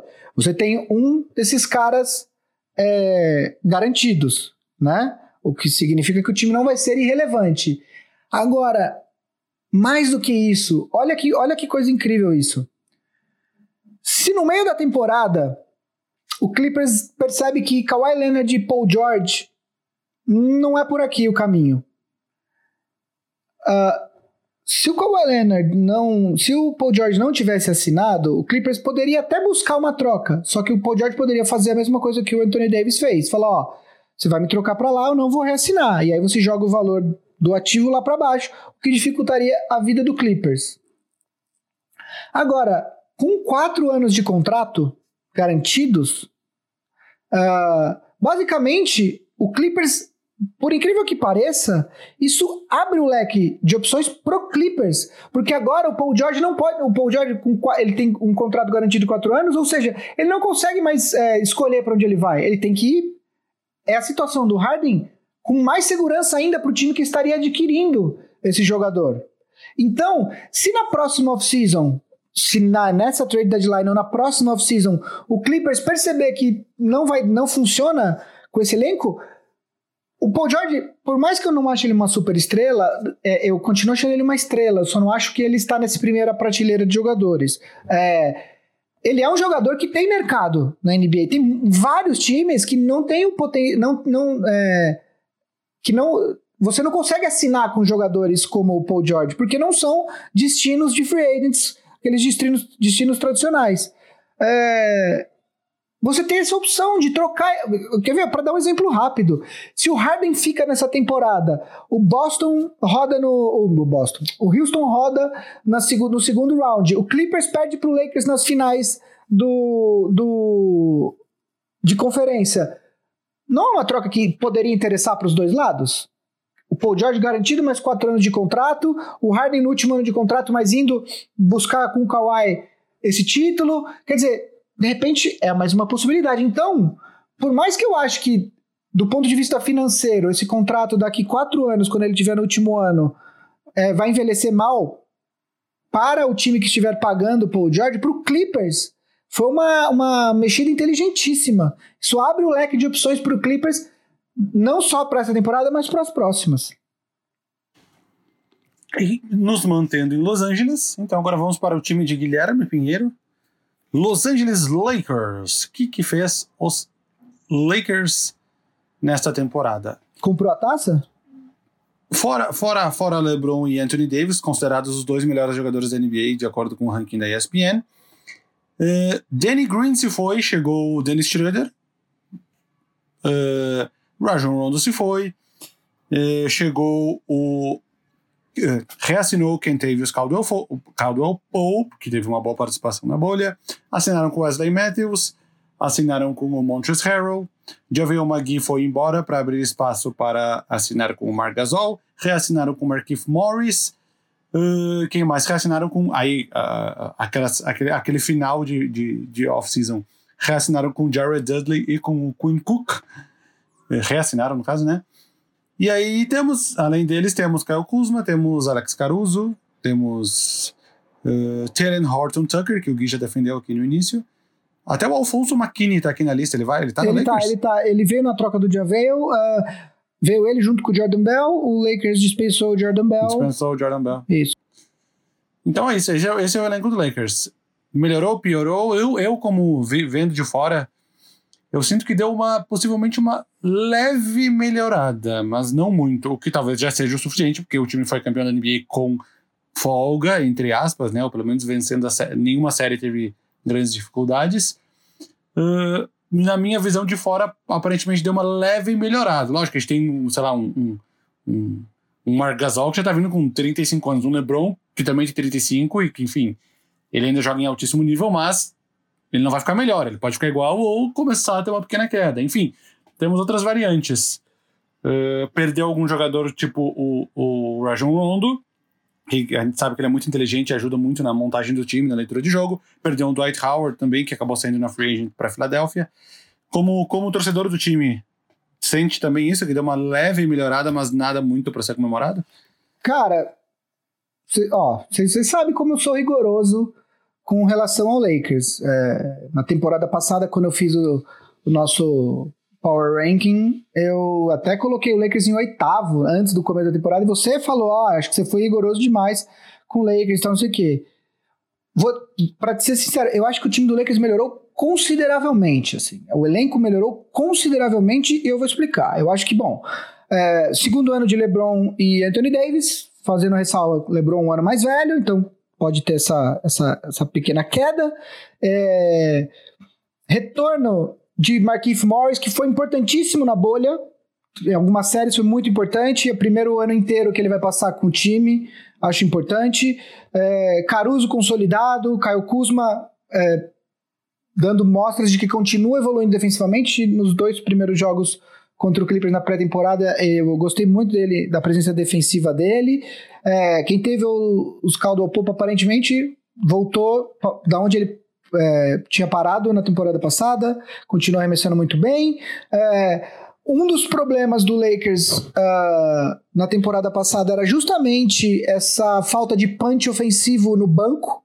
Quando o LeBron saía de quadra, principalmente, até mesmo com o Anthony Davis em quadra, era o potencial ofensivo do time caía consideravelmente. E aí o Lakers foi lá e trouxe o vencedor de prêmio uh, de, uh, de melhor reserva da temporada passada e o, e o vice, né? Que são dois jogadores que, que, que marcam ali próximo dos 20 pontos. O Harrell acho que chegou a fazer uma média de 20 na temporada passada, o Schroeder um pouco menos.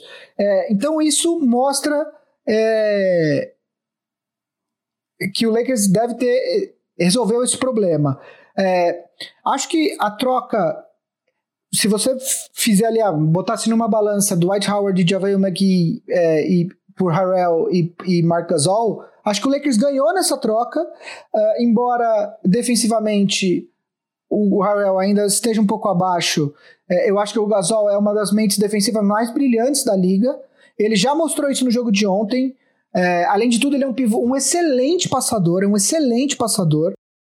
Além disso, acho que o Wesley Matthews, ele oferece basicamente a mesma coisa que o Danny Green ofereceu temporada passada, um bom jogador de defesa, é, um bom arremessador de três pontos. Uh, o LeBron e o Jared Dudley já tinham falado dele um pouco antes de começarem os jogos da Preseason, mas o que a gente viu do Taylor Horton Tucker nesses dois primeiros jogos da pré-temporada é, dão a entender que o Frank Vogel vai ter que achar minutos para ele jogar, porque não é que ele fez o que ele fez, ele fez 33 pontos no jogo de ontem à noite, domingo à noite, 10 rebotes, é, e, e, teve o que você imaginar teve, teve step back de 3, teve é, é, falta, é, penetração procurando contato com cesta e lance livre, é, teve, enfim, é, é, corner trick com passe do Gasol. Teve o que você imaginar. Teve ele tomando a bola, aquela roubada de bola característica do Kawhi, que ele simplesmente toma a bola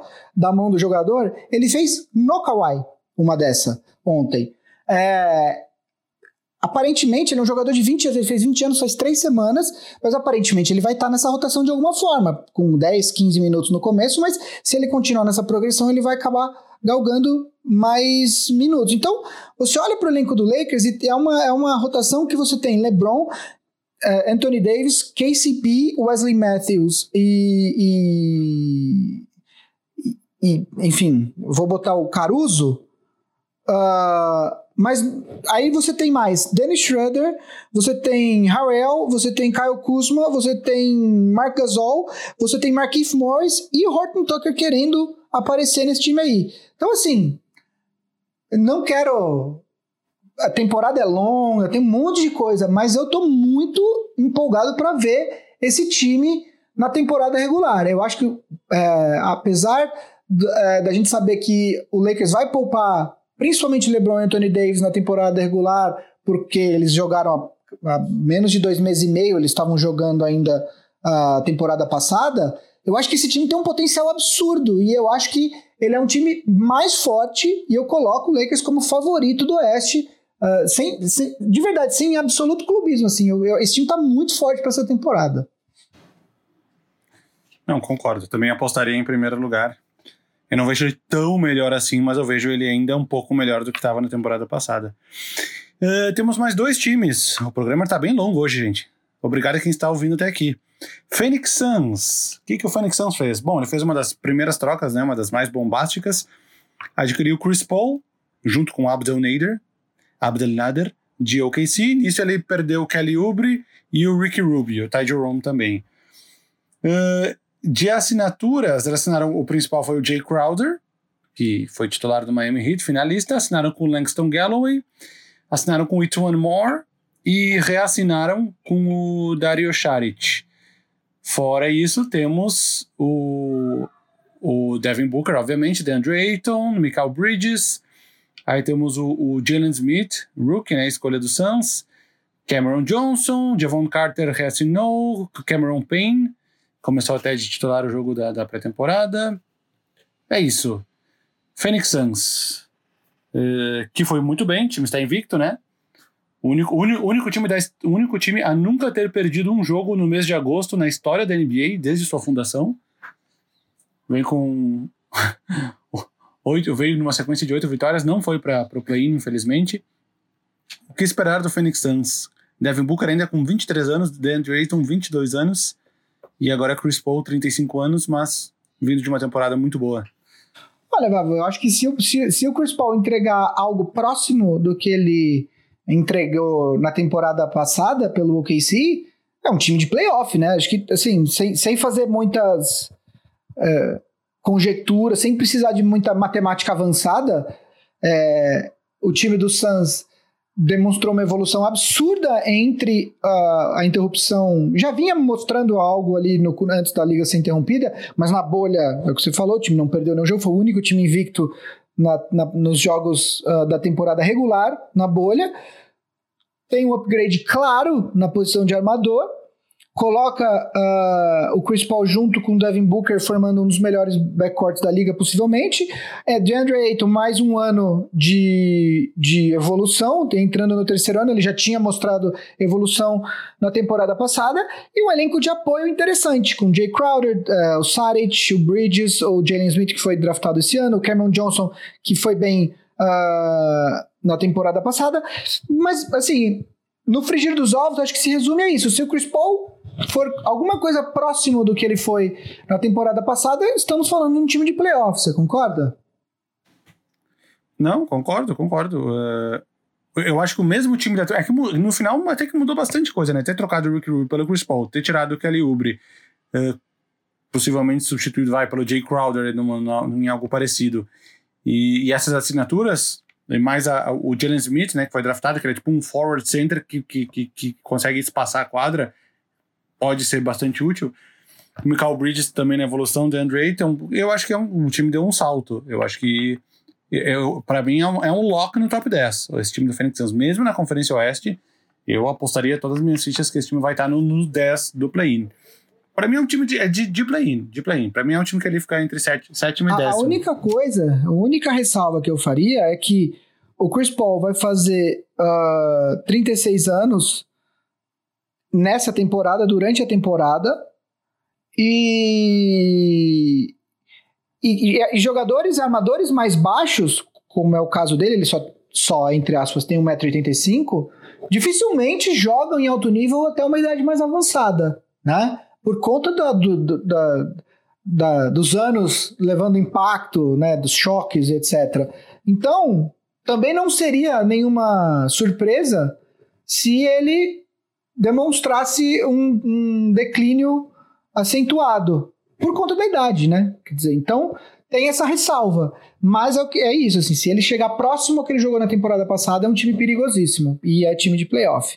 E vai ser e ele vai ser muito útil para o desenvolvimento do Devin Booker, que ainda tem 23 anos, que já foi um All-Star na temporada passada, mesmo sendo o replacement do. Acho que Lillard, né? Machucou. Uh, é um cara que tem espaço para evoluir ainda. Então, com certeza, um, um tutor como o Chris Paul ao lado dele vai ser muito útil. Uh, Sacramento Kings, então, para finalizar.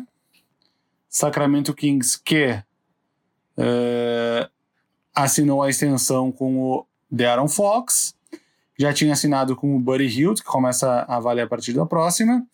Assinaram com o Hassan Whiteside, de volta ao time, né? Porque foi o Kings que draftou o Hassan Whiteside há muito tempo atrás, ele jogou algumas partidas na época. Eles draftaram o Tyrese Halliburton na 12 colocação, e é um cara que eles nem esperavam, talvez, que fosse chegar até lá. Estava sendo cotado para ser draftado antes. Uh, quem mais chegou? Chegou o, o, Frank Kaminsky, chegou o Glenn Robinson III, e do draft veio o, Jamiles Ramsey, veio o Robert Woodard, e é isso. Esse é o nosso Sacramento Kings. E o, e o Timezi Metu, que foi dispensado pelo, pelo Spurs, assinou com o, o Kings também. Hum, hum, tá com cara de borderline uh, play-in, né? Tá com cara que vai ser aquele time que vai ficar de fora por pouco do, do, do play-in, concorda? Então, é, eu acho que a gente... A não ser que seja aquele cenário com James Harden, aí é outra coisa. É, não, assim, com esse elenco, o que eu acho é que tudo. Ah, desculpa, desculpa, não complementei, não complementei o elenco. Então, os jogadores que eu não falei: Harrison Barnes, Corey Joseph, Marvin Bagley, Nemanja Bielica, Jabari Parker, Rashawn Holmes. Uh, é isso. Bom, tem, tem uma profundidade, temos, um, temos uma rotação grande. Sim, temos uma rotação. O que eu acho é que no frigir dos ovos tudo se resume a o quão, ao quanto de evolução demonstrarão Aaron, de Aaron Fox e, e Marvin Bagley. É, o Marvin Bagley, ele é um jogador que eu continuo acreditando no potencial dele. Ele teve problemas de lesões, mas eu ainda acho que ele vai ser um bom jogador na NBA. É, o grande problema do, do, do, Marvin Bagley e do DeAndre Ayton é que, e do Trey Young é que eles foram draftados antes do Luca Doncic. O, o, se você for olhar ali no, na, na ordem do draft, vai aparecer Luca Doncic em terceiro e o Trey Young em quinto. Mas é porque foi, houve uma troca, né? O, o, o, Atlanta Hawks, que era o time na terceira posição, queria o, o Young. Então era é como se ele tivesse sido draftado na frente, vamos dizer assim. Né? Na, uh, e aí, quando você compara esses três jogadores com o Luca Doncic, isso sempre vai ser uma questão. Mas o Marvin Bagley é um jogador que eu ainda acho que pode ser útil. É, que vai ser muito bom, não é útil, é muito bom. É, a questão é que ele precisa parar de se machucar, ele precisa jogar. É, o, Kings, o Kings terminou a temporada passada, a retrasada, aliás, mais ou menos na posição que terminou o Suns na temporada passada. Era aquele time que terminou a temporada muito bem e que você falou, não, ano que vem eles vão dar o pulo, né? E aí eles trocaram de técnico, eles contrataram o Luke Walton. Uh, as coisas não foram muito tranquilas para o Luke Walton nessa temporada. Uh, inclusive com boatos de, de, de, coisa de vestiário, Buddy Hill não, não, não, não, uh, estava respondendo as ligações do Luke Walton, porque não estava gostando, ele, ele ganhou a extensão, mas daí ele foi para o banco justamente para jogar o, o, o, o, Bogdan Bogdanovic, que no final não foi, uh, não permaneceu, né, teve o, o contrato que o Atlanta ofereceu e o Kings ofereceu, não quis é, igualar o contrato, o que, aliás, eu mudei minha opinião, eu tinha achado que achava o contrato um pouco caro, mas depois pensando melhor essa semana, eu acho que o Kings errou, o Kings deveria ter igualado o contrato. É... Eu acho que é isso, assim, é um time que nesse Oeste eu não, eu não eu ainda não consigo. É, ele pode brigar sim pelo play-in, mas eu ainda não colocaria como um time que vai brigar. Eu estava fazendo contas aqui uh, sobre os potenciais 10 times que, que brigarão por postseason no Oeste. Na semana passada, a gente já falou de Dallas, não, perdão, é de Denver, de Portland e Utah, são três. O que significa que a gente precisa nas outras divisões, outras duas divisões, achar sete, né, Vavo? Eu não sei, você quer falar do Sacramento alguma coisa antes da gente fazer todas as nossas previsões?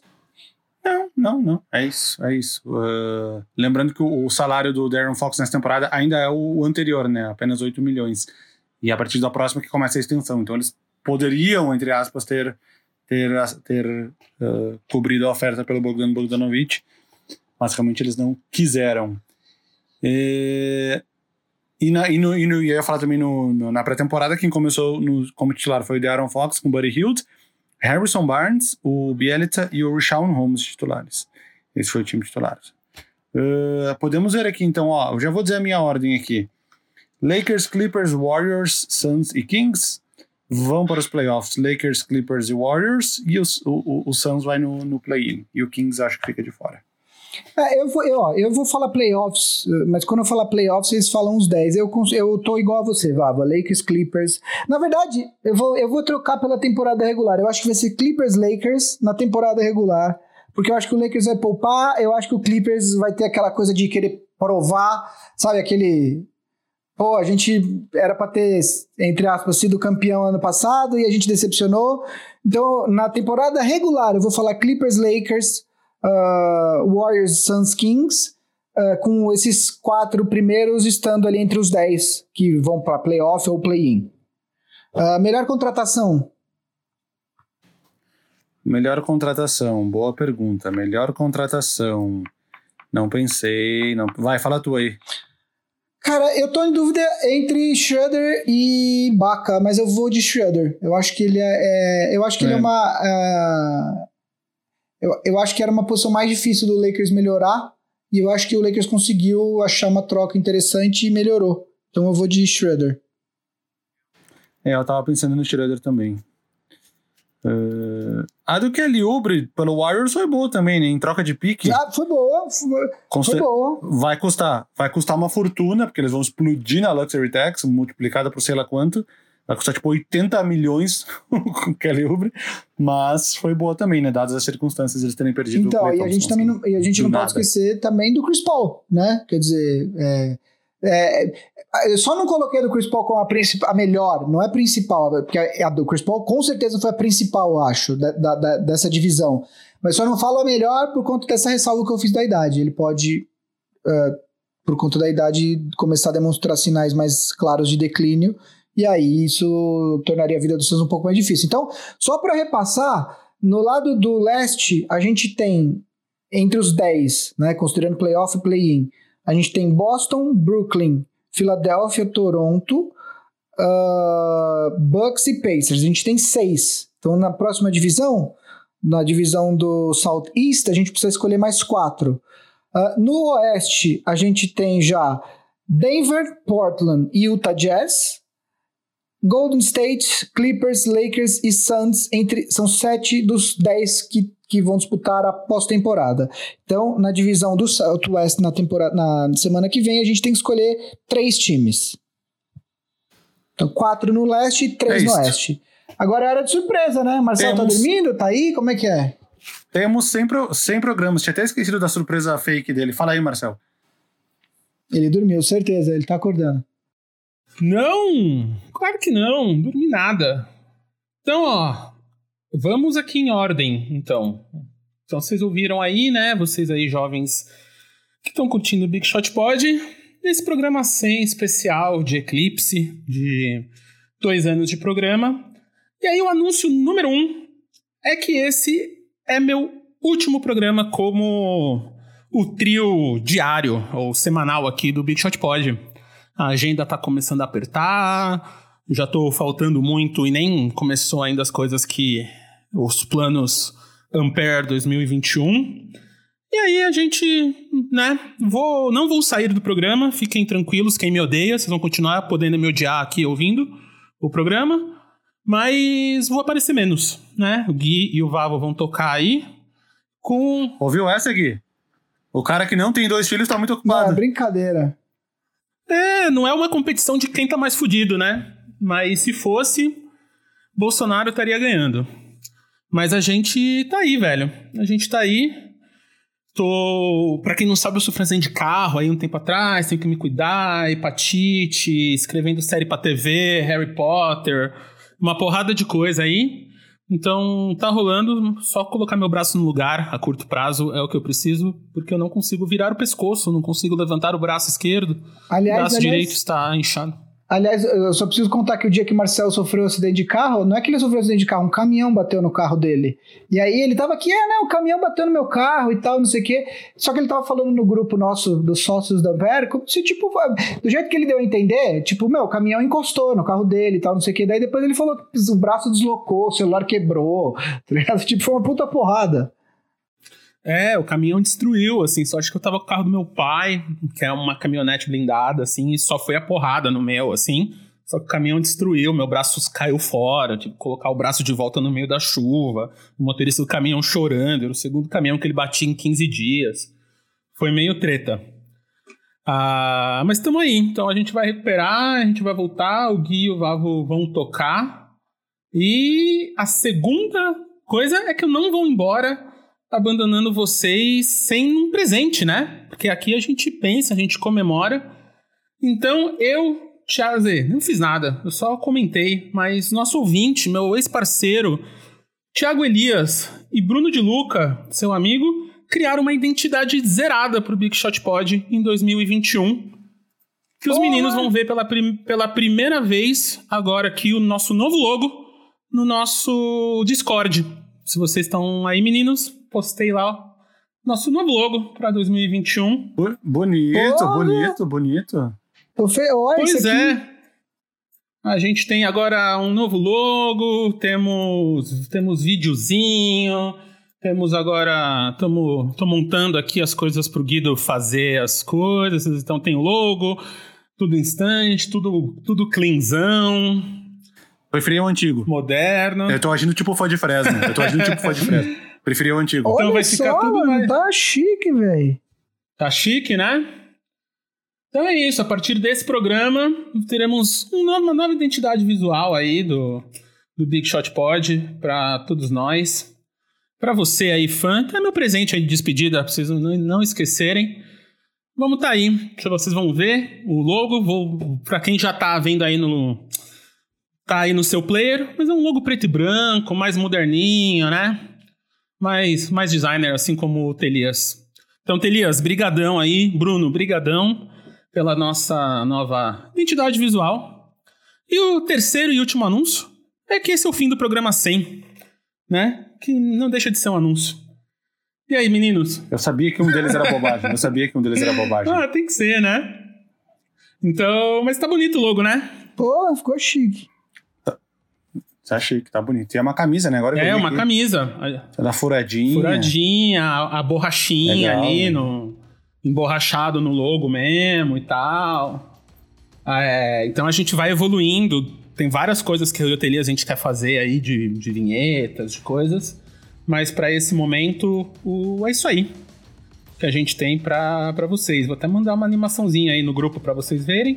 E eu tenho certeza que é a animação que os meninos vão pôr nas suas redes sociais assim que a gente lançar esse programa amanhã pra vocês. Então, meninos, foi um prazer aí. Tá praticamente semanalmente aí com vocês. E a gente vou aparecendo aí. Ainda, ainda quero achar um time até o playoff. A gente vai fazer essa competição de times pra mim. E, e é isso aí. Foi um prazer. Dois anos. Fé em Oxalá, todo mundo aí, que vai ter pelo menos mais um dois. E Marcas, dois anos já, já tá na hora, né? Vamos aí. É patrocina nós. Beleza? Tá, eu não sei se saiu esse beijo na gravação, mas é que o Romeu chegou aqui e eu dei um beijo nele. O beijo não era pra ti, tá? Ah, um eu não sei beijo. se saiu o áudio ou dando um beijo. Eu fiz assim. Meu filho invadiu a gravação, mas o beijo era nele. Mas um beijo pra ti Já- também, já- Marcelo. obrigado. Não é o primeiro filho que invade a gravação de hoje, né? Aliás, invasão de filho na gravação tá se tornando um assunto, uma, uma, uma regularidade aqui. Exato. Ah, é, é, é por isso que eu tô saindo, né? Pra dar chance pra essa.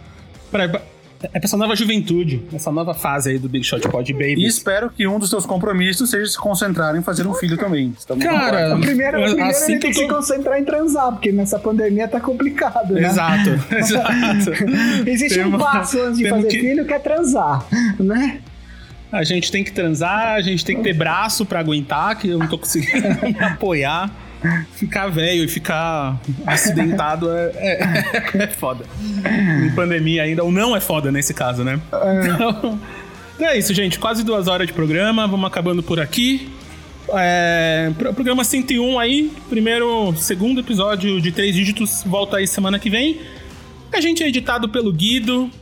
Produzido pela Ampere, que agora temos Cris Dias de volta, Alexandre Maron, nossa, ouso dizer já chefe de projeto mais Doro, todo mundo aí.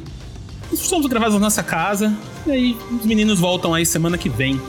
Tudo dando certo, estarei na praia, tá bom? Beijo, até lá. Falou. Tchau, tchau gente. Até, até semana que vem.